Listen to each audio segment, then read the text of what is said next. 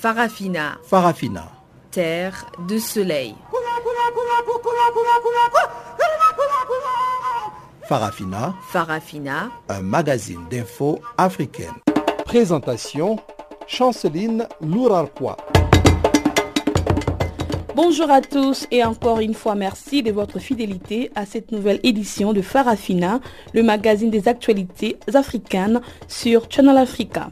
Adrien Kenny est à la technique et voici quelques titres de notre programme du jour.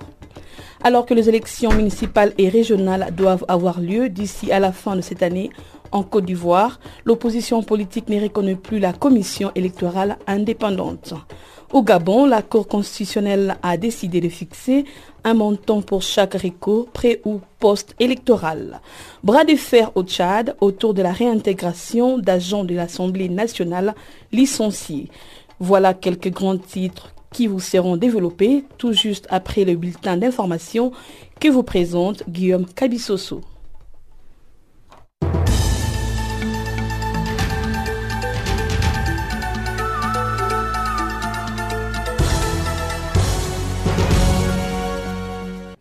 Chers auditeurs de Canal Afrique, bonjour à tous. Les Fronts populaires ivoiriens tendance Sangaré a exigé mardi les reports des élections locales et l'ouverture sans délai des discussions inclusives pour la réforme de la commission électorale indépendante. Nous sommes en Côte d'Ivoire, selon Abou Draman Sangaré qui l'a annoncé dans une conférence de presse. Son parti rejette toute idée d'organisation d'élections en violation de la décision de la Cour africaine des droits de l'homme et des peuples. Ces déclarations de Sangaré interviennent alors que 684 dossiers de candidatures ont été retenus par la Commission électorale indépendante dans le cadre des élections municipales ivoiriennes, dont 389 listes indépendantes, 104 du Parti démocratique de Côte d'Ivoire, le PDCI, 176 du Rassemblement des oufouettistes pour la démocratie et la paix et 12 pour le Front populaire ivoirien, le parti de l'ex-président Laurent Gbagbo.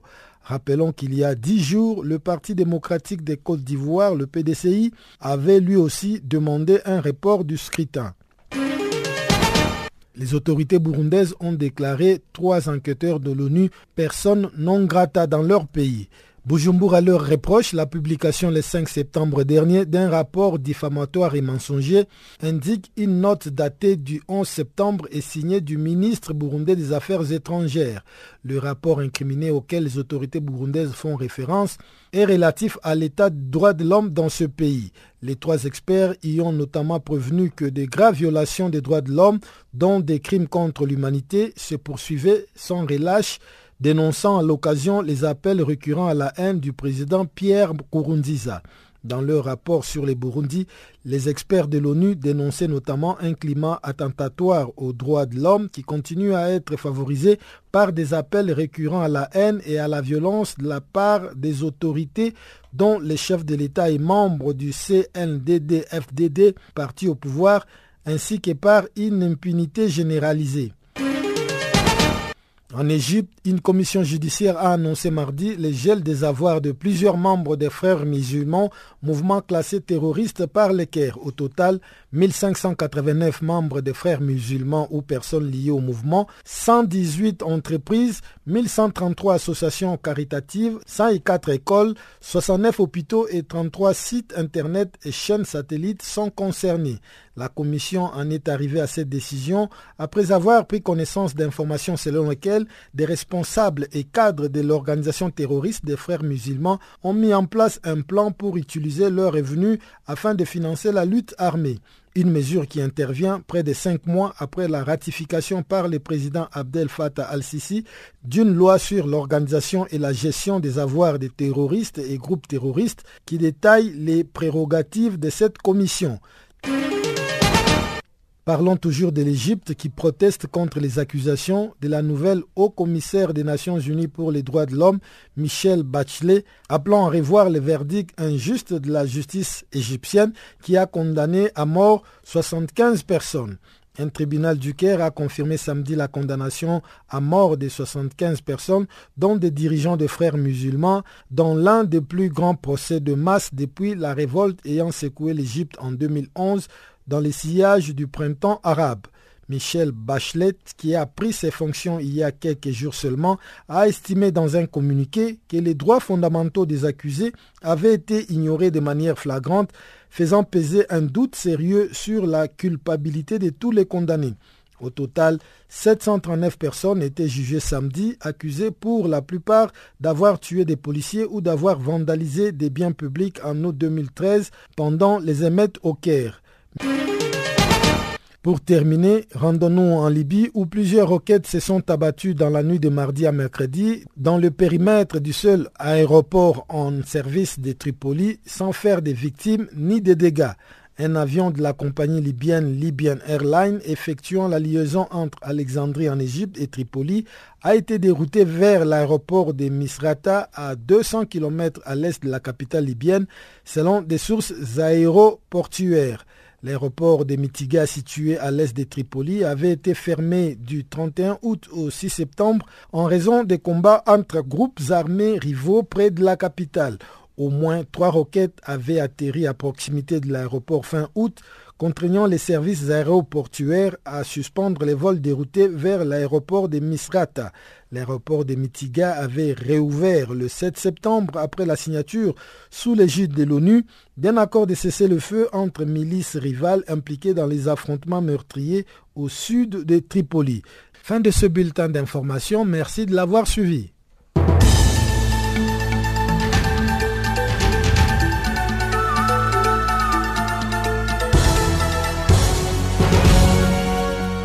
Africa, oh, yeah. Africa, Africa, Africa, Africa, Africa. Je m'appelle Salif Keita. Vous écoutez Channel Africa. Merci Guillaume.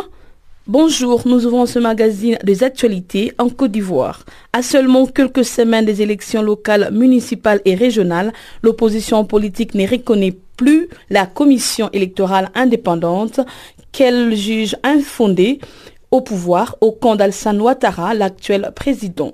La commission électorale indépendante est au centre des critiques les plus acerbes provenant du camp de l'opposition du PDCI, le Parti démocratique de Côte d'Ivoire, qui menace de se retirer de ces élections si certaines de ces exigences ne sont pas prises en compte immédiatement, à savoir le report de la date des élections, la révocation du président pur et simple du président de la CI. Suivons notre correspondant Célie Kwasi à Abidjan.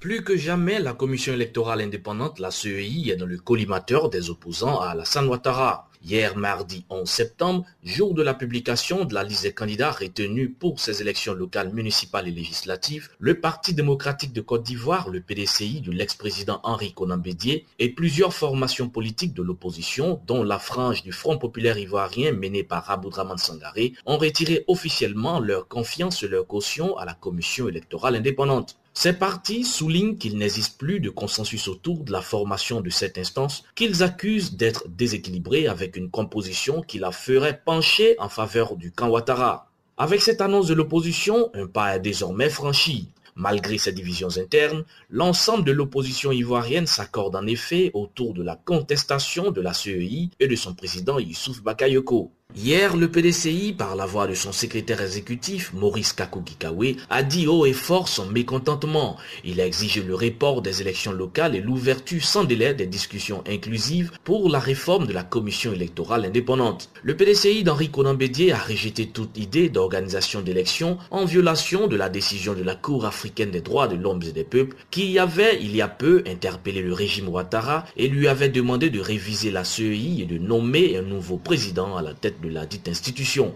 Sur cette question, plusieurs pressions internationales se sont intensifiées sur l'équipe de Ouattara.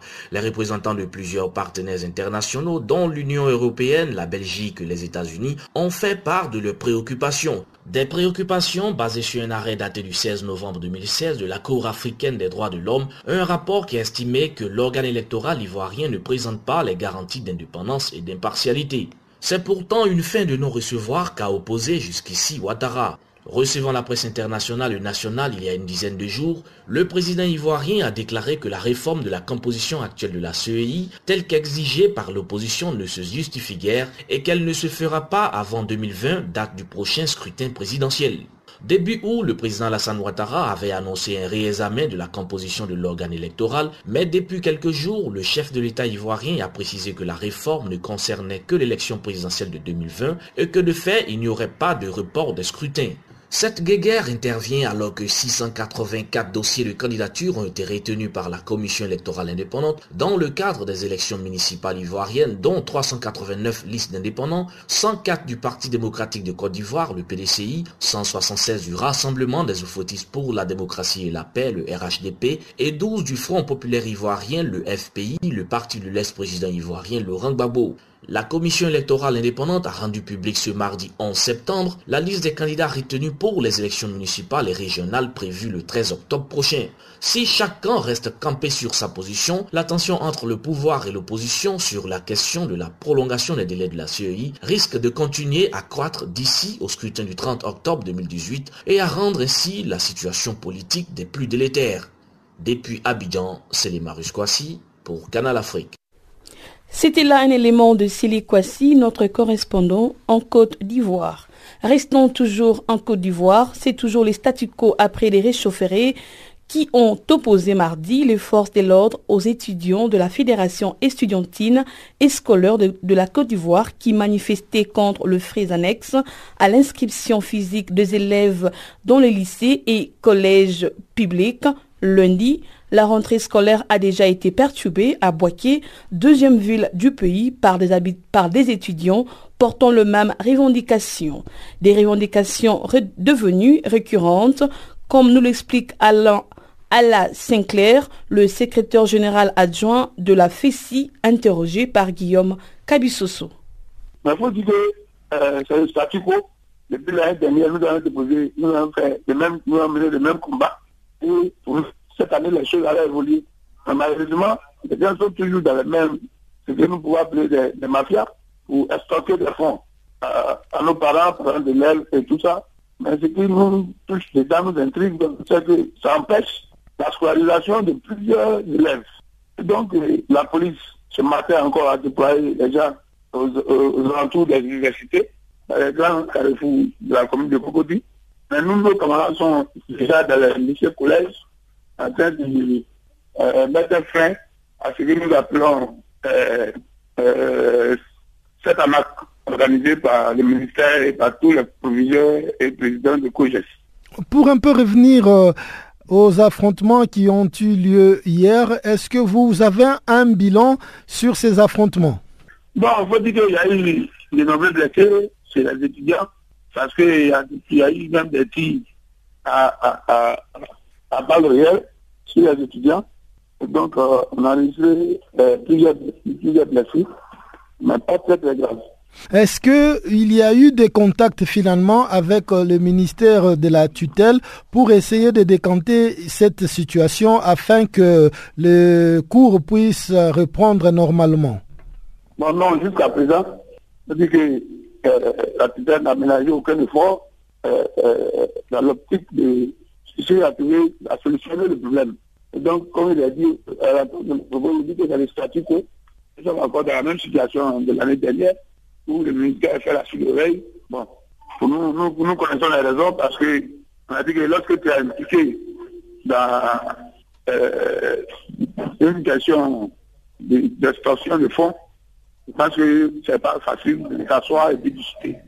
Voilà. Donc, c'est la même chose. Nous attendons encore. Nous avons euh, lancer un appel à toutes les organisations des droits de l'homme, euh, à toutes les associations de parents d'élèves et d'étudiants de cette loi. Et puis, nous attendons faire un grand rassemblement, un grand rassemblement des élèves étudiants et parents d'élèves, amis du système éducatif, tous les partenaires du système, fait un grand meeting hein, pour donner l'information officiellement à l'Union internationale et nationale. Et face à cette indifférence de l'autorité, que compte faire votre fédération finalement pour euh, mettre un terme à cette situation qui dure depuis des années? Bon, nous, déjà, on a dit, on a dit que pour cette année, comme nous avons vu que la stratégie, c'est d'emprisonner les étudiants pour, tuer le combat. Cette année, nous sommes prêts à, aller, à, à prendre plus de 10 000 étudiants, aller dans la région de, de, de, nos bourreaux, pour aller, parce que euh, pour nous, l'emprisonnement fait un frein à notre détermination. Et nous avons toutes nos bases à l'intérieur du pays, partout, de rester mobilisés, de bloquer les inscriptions physiques et qu'on permette aux élèves de partir au cours lorsqu'ils ont besoin s'inscrire en ligne. Je m'appelle Papa Wimbalen Kuruyaka. Sakiba Nazela. Oh. Vous écoutez Canal Afrique. Merci Guillaume pour ces détails sur cette crise étudiantine en Côte d'Ivoire. Rendons-nous maintenant au Gabon où la Cour constitutionnelle a décidé de fixer un montant pour chaque recours pré ou post-électoral. Les prix vont de 5 millions de francs CFA pour la présidentielle à 500 000 francs CFA pour les législatives et les locales. Cette décision est totalement en violation de la loi sur la saisine de l'accord constitutionnel, selon l'analyste politique Jean-D. Makata Mangoye. Au micro de Pamela Kumba, il parle aussi d'une restriction de liberté démocratique du Gabonais. Ce qu'on va dire simplement, c'est que cette décision, elle est unique et elle est euh, en violation totale de la loi sur la saisine de la Cour constitutionnelle. Dans cette loi, il est précisé clairement que les saisines de la Cour constitutionnelle sont gratuites. Donc, ne devrait faire l'objet d'aucun paiement euh, quand on saisit la Cour constitutionnelle. Ce qu'on voit maintenant, c'est que c'est totalement en violation de la loi, en même temps qu'elle est en violation de la loi, cette, décision de la Cour constitutionnelle, mais en même temps, elle restreint les libertés démocratiques, elle restreint complètement les, libertés démocratiques au point où la démocratie gabonaise est presque dévoyée.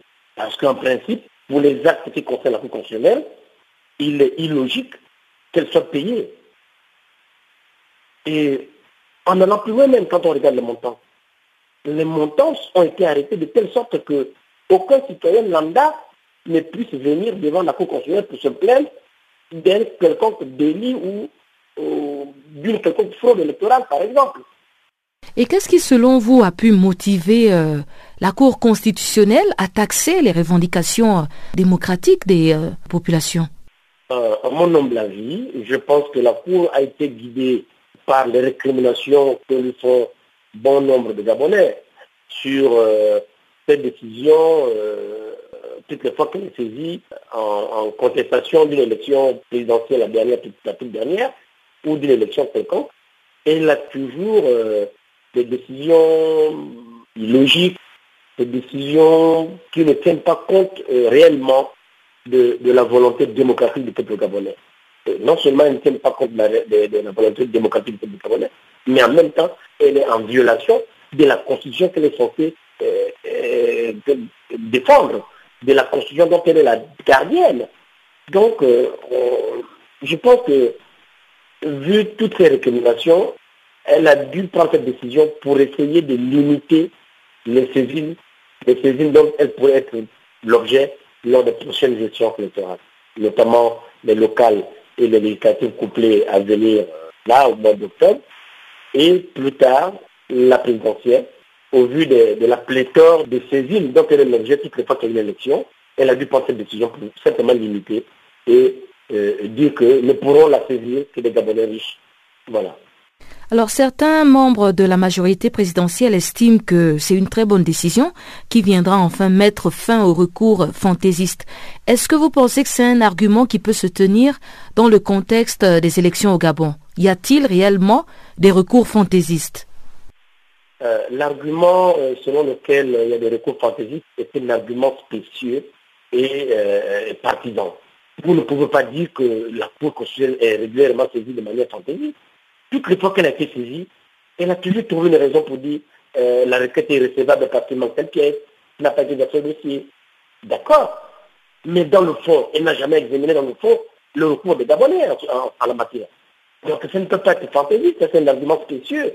Ce qui est vrai, c'est que cette décision de la Cour vient euh, freiner l'élan démocratique dont aspirent les, Gabonais. Est-ce que au niveau de la classe politique gabonaise, il y a quand même eu des contestations par rapport à cette loi? Bon, mais la, nouvelle est, tombée encore tout fraîchement. Les, gens, les états-majors des partis politiques ne se sont pas encore réunis pour, pour réagir, vu que d'autres sont très prioritaires pour les élections à venir.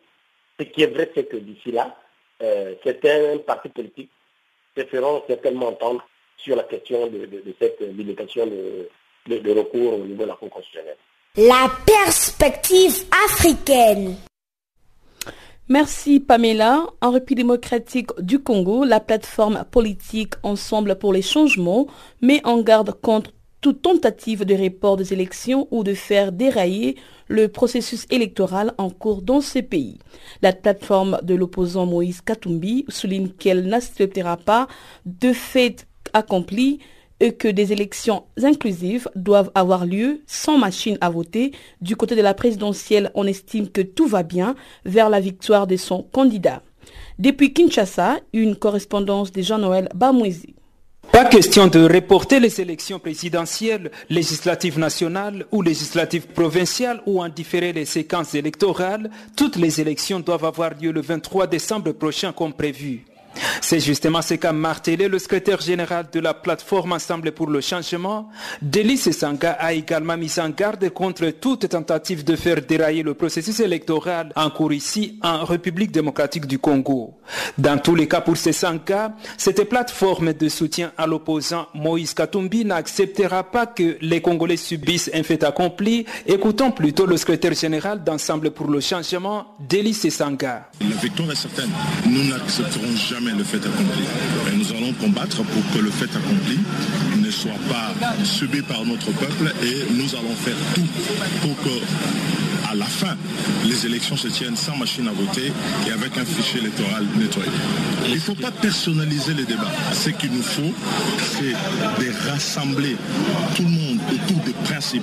Les principes, c'est des élections crédibles, c'est des élections inclusives, pour lesquelles les principes, les standards communément acceptés doivent être acceptés par tous et pour tous. Pas seulement pour Moïse Katumbi, mais pour tout le monde.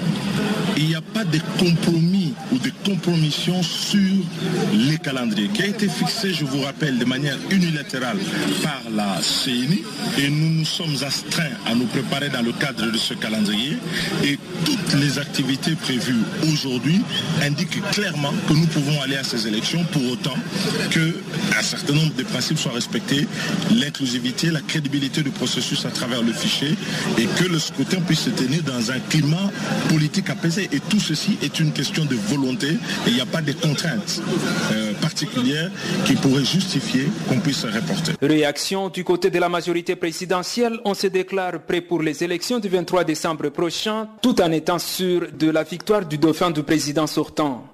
Dans tous les cas, pour le secrétaire général de la coalition pour la victoire de Chadari, toutes les batteries sont mises en marche pour faire élire le candidat du FCC, le Front commun pour le Congo, Emmanuel Ramazani Chadari. Narcisse Mbata. Fédérer toutes les énergies afin de, faire élire euh, notre candidat, le dauphin du président Kabila, son Excellence euh, Emmanuel Ramazani Chadari, avec une victoire écrasante. Donc euh, nous sommes là aujourd'hui parce que nous devons nous lancer sur terrain. Les stratégies que nous comptons mettre en place, on ne va pas les étaler euh, sur la place publique, mais nous sommes en train de sensibiliser déjà, de mobiliser. Au moment où je vous parle, dans toutes les provinces, la coalition pour la victoire des Chadari est très mobilisée pour que les candidats choisis par les chefs de l'État puissent passer avec vraiment une victoire écrasante. Nous ne voyons pas, compte tenu de son profil, qui peut faire face euh, par rapport à ses adversaires. Lui va consolider les acquis du président de la République, Joseph Kabila. À la Commission électorale nationale indépendante, on affirme que tout avance selon le calendrier électoral et que toutes les machines à voter seront disponibles ici dans quelques jours. Jean-Noël Bamoise pour Canal Africa Kinshasa.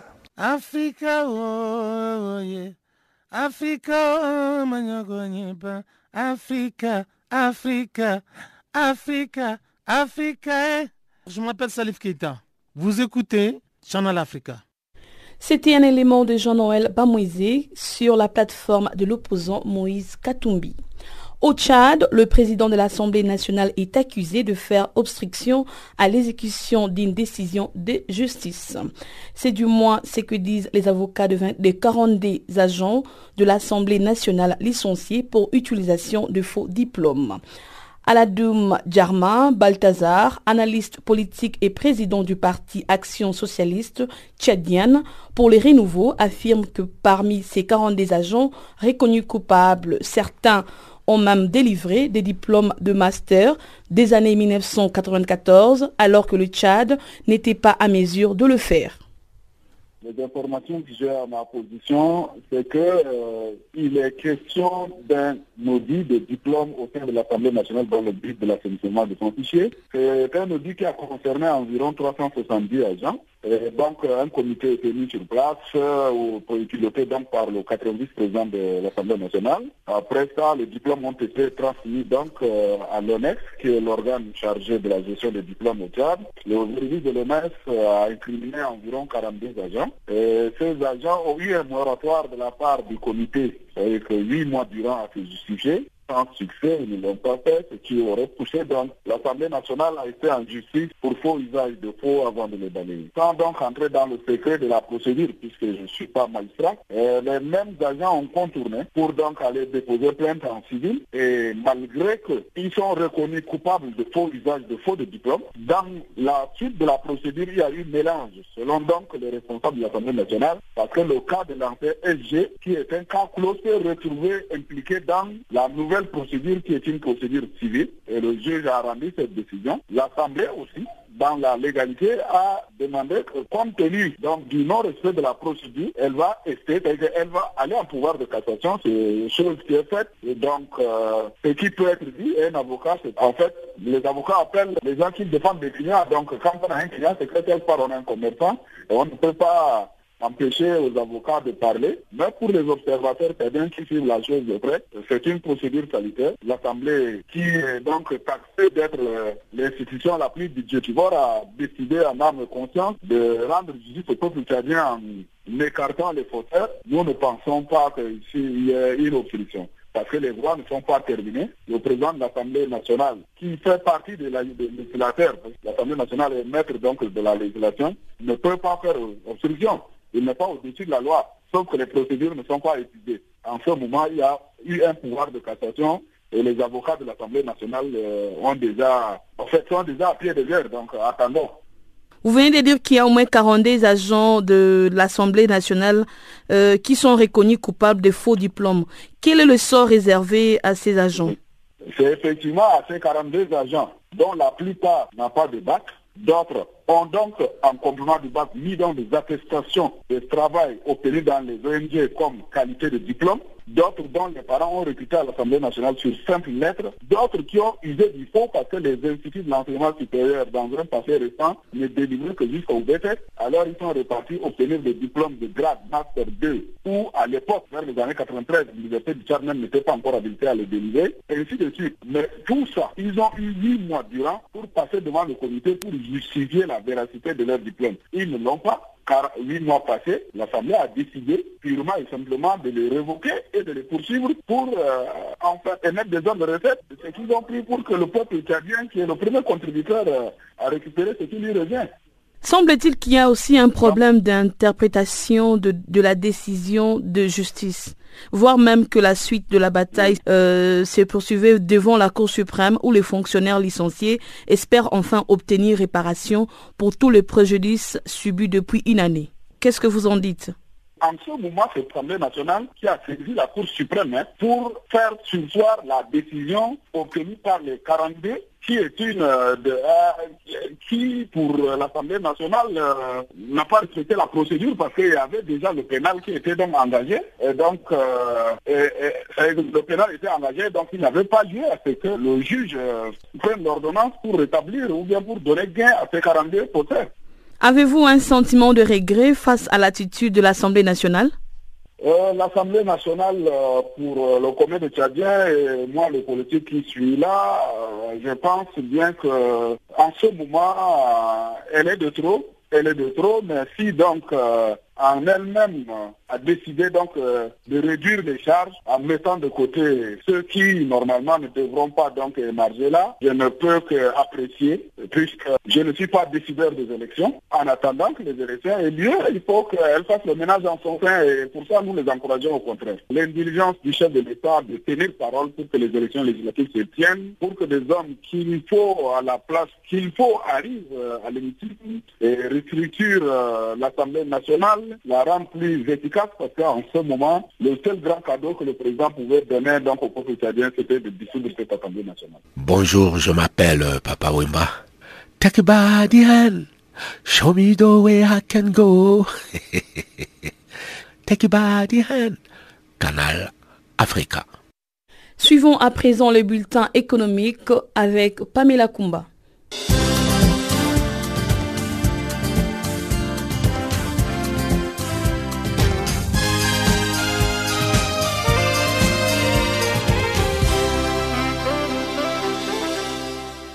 Merci Chanceline et bonjour à tous. La conférence internationale des télécommunications qui se tient actuellement à Durban en Afrique du Sud a abordé la question du coût des communications dans ce pays. Selon l'association GSM, l'offre et la demande du spectre sont responsables du coût élevé des communications en Afrique du Sud. Le spectre se rapporte aux radiofréquences allouées à l'industrie mobile et aux autres secteurs pour la communication sur les ondes. Paris Machilé, conseiller de l'autorité indépendante des communications d'Afrique du Sud, a déclaré à l'Union internationale des télécommunications que l'offre limitée de fréquences radioélectriques avait fait monter les prix. Pendant des années, les opérateurs de réseau en Afrique du Sud ont déclaré que le manque de spectre entravait leur capacité à développer des services et à réduire les coûts de communication. Lors de la cérémonie d'ouverture de cet événement qui se tient en Afrique du Sud dans la ville de Durban, le président Cyril Ramaphosa a déclaré que le gouvernement avait récemment décidé d'accélérer l'octroi de licences dans la bande de 800 MHz et cela pour accélérer la croissance des communications mobiles. Et restons encore en Afrique du Sud, où le président Cyril Ramaphosa a défendu mardi son projet de réforme agraire devant le Parlement. Cyril Ramaphosa a écarté tout risque de sanctions internationales sur ce texte qui prévoit des expropriations sans indemnisation au profit de la majorité noire. Le président a déclaré que les décisions prises dans le cadre de l'expropriation des terres sans compensation sont constitutionnelles, légales et respectent le droit international. Aujourd'hui, 8% de la minorité blanche possède 72% des fermes contre 4% seulement pour les Noirs qui représentent 80% de la population sud-africaine. Parlons à nouveau des télécommunications. En Tanzanie, l'opérateur de téléphonie mobile Vodacom a annoncé le lancement de sa carte virtuelle M-Pesa. L'outil permettra aux détenteurs de portefeuille mobile M-Pesa d'effectuer des paiements sur n'importe quel site web ou application locale ou encore à l'international, à condition que Mastercard soit associé comme outil de paiement sans besoin d'un compte bancaire ou d'une carte de crédit. La mise sur le marché par Vodacom Tanzanie de ce nouveau produit est le fruit de sa collaboration avec Mastercard, la société américaine de systèmes de paiement, et Banque ABC, le fournisseur panafricain de services financiers. L'objectif est d'accélérer l'inclusion financière dans le pays. Isham Endi, le directeur général par intérim de Vodacom Tanzania, explique que la carte virtuelle M-Pesa permettra aux clients de ne plus être limités dans les paiements en ligne sur les sites internationaux. Parlons de finances à présent. Le Kenya, le Maroc, le Ghana, la Tunisie et l'Algérie ont sollicité l'épargne publique internationale. Cette transaction s'effectuera à travers l'émission des obligations islamiques appelées soukouks au cours du deuxième semestre de l'année. Cela permettra ainsi de dynamiser le secteur selon un rapport publié par l'agence de notation Moody's. Ces cinq pays viennent aujourd'hui de rejoindre le Mali qui avait déjà évoqué cette possibilité il y a quelques mois. Ces projets d'émission de Soukouks auront pour but de mobiliser des ressources alternatives susceptibles d'appuyer ces pays africains dans certains projets d'infrastructure. L'agence de notation Moody's estime que malgré un volume d'émissions en baisse au cours du premier semestre, le volume global des ressources mobilisées à travers les obligations islamiques devrait se rapprocher du niveau de 2017 entre 90 et 100 milliards de dollars américains.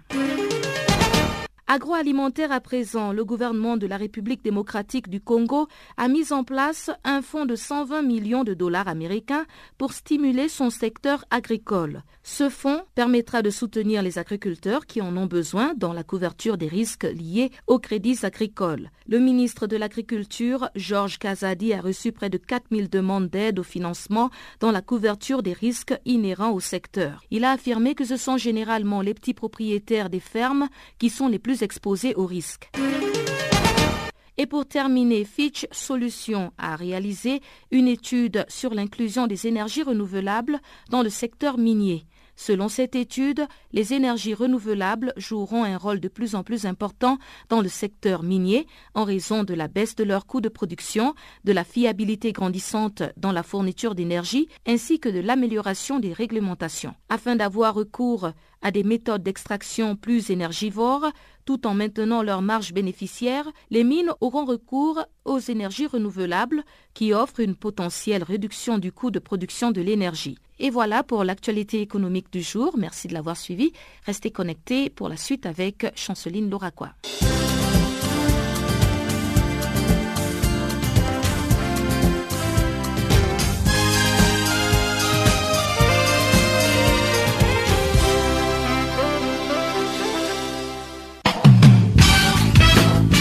Du nouveau sur Channel Africa.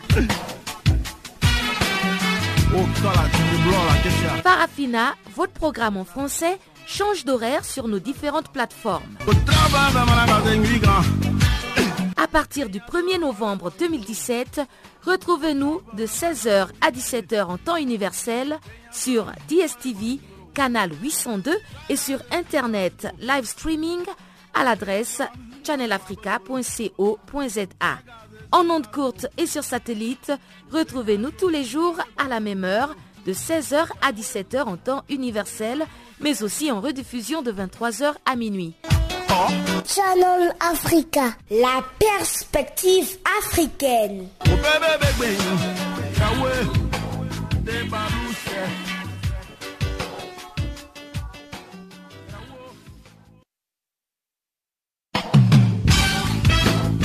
Du nouveau sur Channel Africa.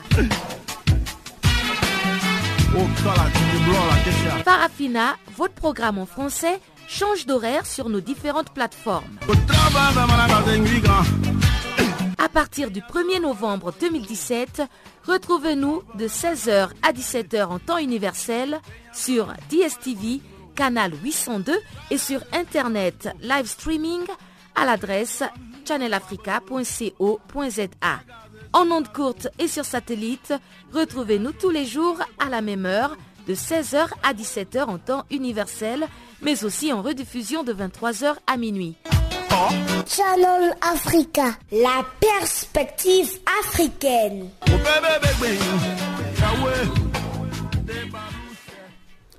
Au Libéria, satisfaction d'un responsable d'ONG et des citoyens après l'arrestation récente en France d'un homme soupçonné de crimes contre l'humanité dans ces pays dans les années 90. C'était durant la guerre civile qui a fait quelques 250 000 morts. Le détail avec Guillaume Cabissoso. De son nom Kuntika, ressortissant libérien naturalisé néerlandais, a été interpellé le 5 septembre dernier en région parisienne. Cet homme né en 1974 aurait été commandant au sein de l'ULIMO, United Liberation Movement of Liberia for Democracy, faction des trois groupes armés s'opposant au mouvement de l'ancien président libérien Charles Taylor, le Front national patriotique du Libéria NPFL qui avait déclenché la guerre civile au Libéria fin 1989 selon une source judiciaire. Inculpé et écroué en France, il est soupçonné d'actes de torture, d'utilisation d'enfants soldats, de meurtres, d'actes de cannibalisme et de mise en esclavage entre 1993 et 1997. J'espère que ce gouvernement va continuer à soutenir de telles initiatives car il n'est pas impliqué dans la guerre civile, a déclaré mardi le directeur de l'association Global Justice et Research Project au Libéria en évoquant le nouveau président libérien, l'ancien star du football George Weah. Nous espérons un engagement du pouvoir à amener devant la justice tous les acteurs de ces crimes, a-t-il ajouté. L'instauration d'un tribunal pour les criminels de guerre est un sujet ultra sensible au Libéria où de nombreuses personnalités impliquées dans la guerre civile occupent toujours des postes économiques et politiques importants. La guerre civile au Libéria, qui a eu lieu entre 1989 et 1995, l'un des plus atroces conflits du continent africain, a fait quelques 250 000 morts entre 1989 et 2013. Il a été marqué par des atrocités, massacres commis par des combattants souvent drogués, mutilation, actes de cannibalisme, recrutement forcé d'enfants soldats. Charles Taylor, chef de guerre pendant la guerre civile au Libéria, élu à la présidence en 1997, a été condamné par le tribunal spécial pour la Sierra Leone en 2012 à 50 ans de prison pour crimes contre l'humanité et crimes de guerre commis dans ces pays voisins du Libéria. Guillaume Kabissoso pour Canal Afrique.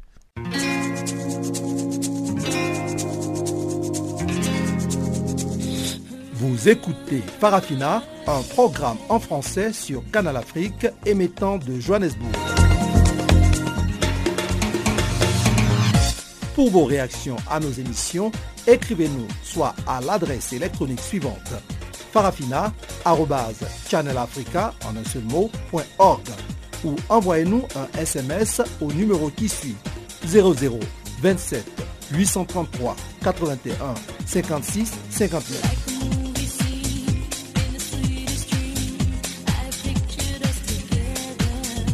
Notre adresse électronique farafina.channelafrica en un seul ou par SMS 0027 833 81 56 59. Merci, c'était un élément de Guillaume Kabissoso. L'Égypte a protesté mardi contre les accusations de la nouvelle haut-commissaire des Nations Unies pour les droits de l'homme, Michel Bachelet, appelant à revoir le verdict injuste de la justice égyptienne, condamnant à mort 115 personnes. Il est vraiment décevant de vous voir vous engager du mauvais pied dès le début et d'être la proie de pseudo-arguments propagés par certains groupes bien connus ayant en commun des agendas et des intérêts politiques pernicieux, a déclaré l'ambassadeur d'Égypte auprès de l'ONU, Ala Youssef, qui s'exprimait mardi devant les Conseils des Nations Unies pour les droits de l'homme. Un tribunal du Caire a confirmé samedi la condamnation à mort de 75 personnes, dont des dirigeants de frères musulmans, dans l'un des plus grands procès de masse depuis la révolte ayant secoué l'Égypte en 2011, dans les sillages du printemps arabe. Michel Bachelet, qui a pris ses fonctions il y a quelques jours seulement, a estimé dans un communiqué que les droits fondamentaux des accusés avaient été ignorés de manière flagrante, faisant peser un doute sérieux sur la culpabilité de tous les condamnés. Si le verdict était exécuté, cela représenterait un déni de justice majeur et irréversible, avait-elle ajouté. Au total, 739 personnes étaient jugées samedi, accusées pour la plupart d'avoir tué des policiers ou d'avoir vandalisé des biens publics en août 2013 pendant les émeutes au cœur. Michel Bachelet s'était alarmé d'un tel jugement de masse, les prévenus n'ayant pu bénéficier d'une représentation légale individuelle devant le tribunal. L'ambassadeur égyptien a fustigé à cet égard les informations erronées et par oui dire de Michel Bachelet. On vous conseille vivement d'avoir accès à l'avenir à des sources d'informations plus crédibles. Rappelons que l'ONU a dénoncé dimanche la confirmation en appel par la justice égyptienne de la condamnation à mort de 75 personnes, dont des chefs islamistes. Dans un communiqué publié le même jour, dans la soirée, le ministère égyptien des Affaires étrangères a dénoncé, dans les termes les plus forts, les communiqués du haut-commissaire de l'ONU l'accusant de manque d'objectivité. Outre les condamnations à mort, 47 autres accusés ont été condamnés à la perpétuité, 374 à 15 ans de prison, 22 mineurs à 10 ans de prison et 215 ont été condamnés à 5 ans de prison. Un mois après que l'armée a renversé le président islamiste Mohamed Morsi à la faveur de manifestations de masse contre lui, la police avait dispersé une manifestation islamiste sur la place Rabat al-Adawiya au Caire. La répression de ces manifestations aurait conduit à la mort de près de 900 manifestants, pour la plupart non armés, par des membres des forces de sécurité égyptiennes. Pourtant, aucun membre des forces de sécurité n'a été inculpé en liaison avec ces événements.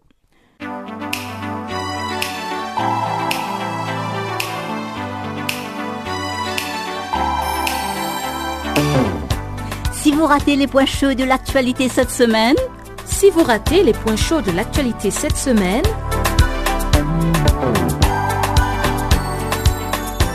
eh bien, sans plus tarder, suivez la revue des actualités de la semaine sur Channel Africa.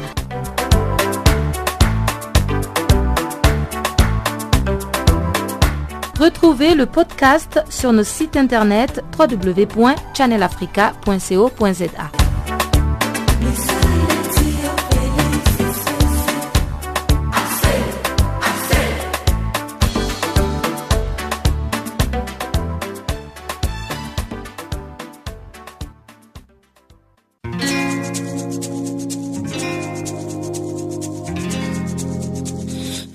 écoutez Farafina, un programme en français sur Canal Afrique émettant de Johannesburg.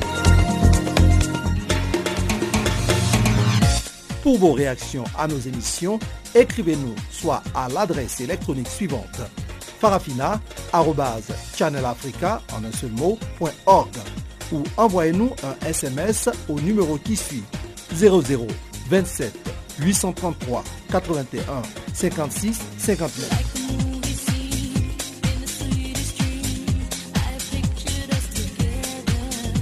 Notre adresse électronique farafina.channelafrica ou par SMS 0027 833 81 56 59. Les travailleurs migrants au Qatar, couverts par les codes du travail, n'auront plus besoin d'obtenir une autorisation des sorties pour pouvoir quitter les pays. La nouvelle législation adoptée le 4 septembre dernier marque une étape décisive dans la promotion des droits fondamentaux des travailleurs migrants au Qatar. Le précédent cadre juridique imposait à tous les travailleurs migrants l'obligation d'obtenir de la part de leur employeur une autorisation de sortie pour pouvoir quitter le Qatar. Pour en savoir plus sur l'impact de cette loi sur la vie des travailleurs de migrants au Qatar, nous vous proposons d'écouter l'interview de nos confrères des Nations Unies avec Alix Naskri, chargé de mener le projet de collaboration entre le BTI, le BET et les gouvernements du Qatar.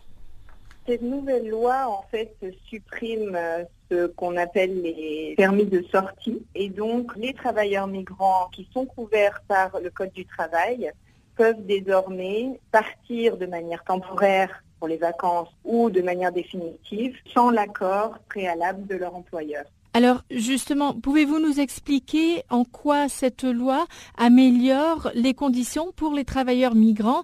Ça veut dire qu'auparavant, ils ne pouvaient pas sortir du territoire sans avoir euh, l'aval de leur employeur? Exactement, c'est-à-dire qu'auparavant, les travailleurs migrants devaient obtenir l'aval préalable de leur employeur et donc ça posait une situation de contrôle additionnel sur le travailleur migrant qui aujourd'hui a été supprimée. Et donc les travailleurs peuvent désormais, de leur libre arbitre, sortir euh, du territoire du Qatar sans l'accord préalable de l'employeur. Donc si vous voulez, ça enlève un élément de contrôle à ce qu'on appelle le système du sponsorship ou du kafala. Ça a supprimé cet élément de contrôle de ce système. Vous formez partie d'un projet que mène l'OIT justement en collaboration avec euh, les autorités euh, du Qatar. Est-ce qu'il y a un prochain volet? Est-ce qu'il y a des étapes à suivre justement pour améliorer les conditions pour les travailleurs migrants dans le pays? Oui, donc nous nous félicitons de cette première étape, mais évidemment notre programme est un programme sur trois ans avec le gouvernement du Qatar. Et il y a d'autres étapes sur lesquelles nous allons travailler, nous travaillons déjà ensemble, notamment être sûr et s'assurer que cette suppression des permis de sortie s'applique à tous les travailleurs migrants au Qatar et pas seulement aux travailleurs euh, couverts par le Code du travail. Et également sur d'autres aspects du remplacement du système du sponsorship pour donner aussi plus de mobilité aux travailleurs dans le changement d'emploi d'un employeur à un autre. Donc il y a d'autres volets effectivement qui vont être euh, discuter dans les prochains temps pour améliorer encore un peu plus la mobilité des travailleurs et remplacer ce système du sponsorship. Qui sont les euh, travailleurs qui sont justement regroupés dans le code euh, du travail? Alors, la plupart des travailleurs au Qatar, donc c'est vraiment la majorité des travailleurs. On a entendu des chiffres, par exemple que ça couvre environ 1 million 500 000 personnes. Ça c'est vraiment des estimations, hein, mais euh, pour vous donner une idée, euh, les travailleurs qui ne sont pas couverts par le droit du travail sont par exemple les travailleurs domestiques et puis les fonctionnaires par exemple. Autre question, en fait, on a reproché au Qatar en fait euh, le traitement des travailleurs migrants aussi justement dans le cadre de l'emploi de domestiques ou aussi au niveau de la construction par rapport notamment au, stade de, la Coupe du Monde. Est-ce qu'il y a une action qui est menée pour améliorer les conditions de ces travailleurs? Oui, tout à fait. Notre programme en collaboration avec le gouvernement du Qatar ici couvre tous les travailleurs. Les travailleurs dans le secteur de la construction, qui sont effectivement une grande partie des travailleurs migrants ici, sont couverts par le programme et par tout ce qui va être fait dans les réformes dans les prochaines années. Et concernant les travailleurs domestiques aussi? Oui, alors sur le travail domestique, nous avons aussi des objectifs très clairs dans le programme et d'ailleurs nous avons fait dans les deux derniers jours une première formation un premier dialogue avec euh, le ministère du Travail, mais également d'autres ministères, pour euh, discuter de la loi numéro 15 hein, sur le travail domestique qui avait été adoptée par le gouvernement du Qatar en 2017, qui est vraiment une avancée majeure pour la protection des travailleurs domestiques ici dans le pays. Et donc nous avons discuté de la mise en œuvre de cette loi, des défis, mais aussi de la mise en pratique et comment l'Organisation internationale du travail peut soutenir le gouvernement dans ces prochaines années pour s'assurer que cette loi soit bien mise en pratique dans les faits. Et comment se déroule cette collaboration avec les autorités? Elles sont enthousiastes par rapport à ce projet de collaboration et de développement euh, des droits des travailleurs? On a commencé le programme il y a quelques mois. On sent une vraie motivation euh, de notre partenaire qui est le ministère du Travail pour mettre en place euh, ces réformes. Je pense que l'adoption de cette loi numéro 13 est vraiment un signe très positif de cette motivation à transformer les lois sur l'immigration mais également le travail. Et donc ça montre vraiment que ça va dans la bonne direction. Donc oui, on est très optimiste. Du nouveau sur Channel Africa. Farafina, votre programme en français, change d'horaire sur nos différentes plateformes. À partir du 1er novembre 2017, retrouvez-nous de 16h à 17h en temps universel sur DSTV, canal 802 et sur Internet live streaming à l'adresse channelafrica.co.za.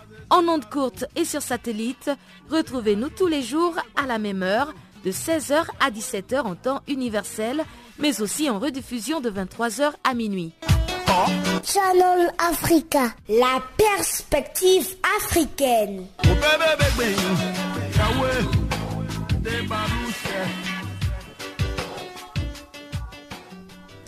Pour ceux qui viennent de se joindre à nous, je rappelle que vous êtes à l'écoute de Farafina, le magazine des actualités africaines en langue française sur Channel Africa. Pamela Kumba vient encore de faire son entrée dans ses studios pour nous présenter cette fois-ci la page des sports.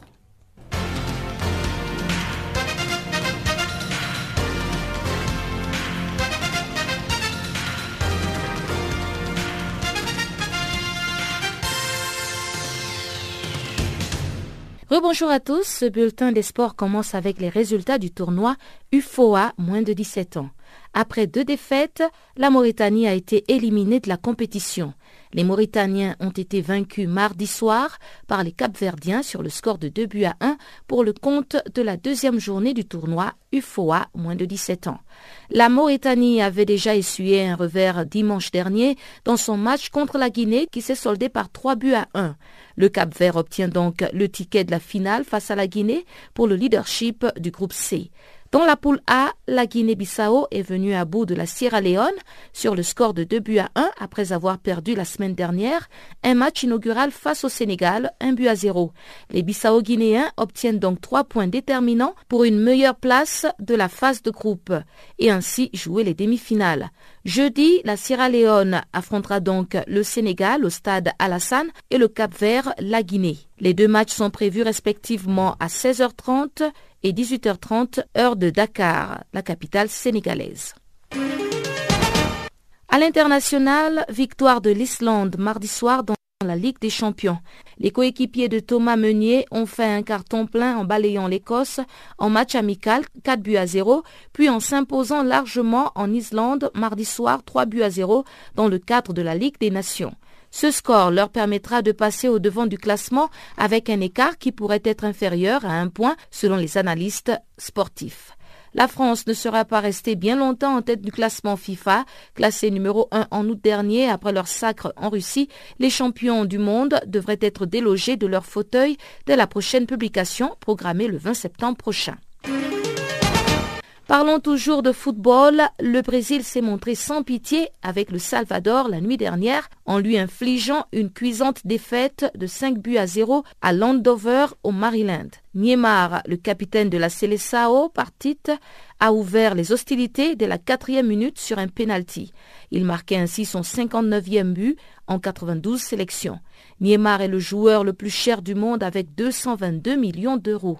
Il n'est plus qu'à trois buts de moins que Ronaldo qui totalise à ce jour 62 buts. Ce dernier est aussi deuxième au classement des buteurs brésiliens derrière la légende Pelé, 77e. Après avoir ouvert le compteur du Brésil avec son premier but, Neymar a fait plusieurs passes stratégiques à Coutinho qui a marqué le deuxième contre Salvador. Le troisième but a été marqué sur un corner déposé sur la tête de son coéquipier en club Marquinhos. Entre-temps, Richard Lisson, pour sa première titularisation en équipe nationale, s'était offert un doublé d'une belle frappe de gauche. Au MetLife Stadium dans le New Jersey, par contre, l'Argentine n'a pas eu la même réussite. L'Albi-Céleste orpheline de Lionel Messi est restée muette face à la Colombie, soit un match nul de zéro but partout. Dans les autres rencontres de la soirée, les États-Unis se sont imposés un but à zéro face au Mexique, tandis que le Venezuela l'a emporté deux buts à zéro contre le Panama et le Guatemala s'est incliné face à l'Équateur deux buts à zéro. Le président du Libéria, George Weah, a joué 79 minutes avec son équipe nationale contre le Nigeria avant de faire retirer son numéro 14. C'était une surprise pour beaucoup de spectateurs. Le président libérien s'est avancé mardi sur le terrain vêtu d'un brassard du maillot du Libéria dans le dos pour affronter le Nigeria dans un match amical international. Ce match devrait être un jubilé pour lui rendre hommage en retirant son numéro 14. L'unique ballon d'or africain a donc disputé 79 minutes de la rencontre avec à ses côtés son ancien coéquipier James Deba. Malgré les deux légendes, les Super Eagles du Nigeria se sont imposés 2 buts à 1 avec des réalisations d'Henri Onyekuru et Simon Nyanko. À 51 ans, l'ancien ballon d'or et président du Liberia a donc disputé 79 minutes de ce match amical organisé en son honneur avant que son fils ne débute avec les États-Unis contre le Mexique. La rencontre a été organisée de sorte à retirer de la circulation le numéro 14 historique de Georges Weah. Remplacé à 10 minutes de la fin du match, l'ancien joueur du Paris Saint-Germain, du AC Milan ou encore de l'AS Monaco a reçu une standing ovation.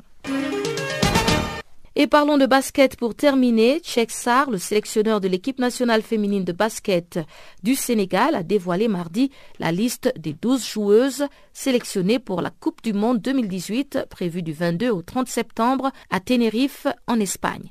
En regroupement à Dakar pendant plusieurs semaines, les basketteuses sénégalaises ont effectué d'intenses séances d'entraînement au Stadium Marius Ndiaye avec Sheikh qui a pu juger leur niveau afin de dresser sa liste pour la Coupe du Monde. Et voilà donc pour ce bulletin des sports. Merci de l'avoir suivi. Au revoir.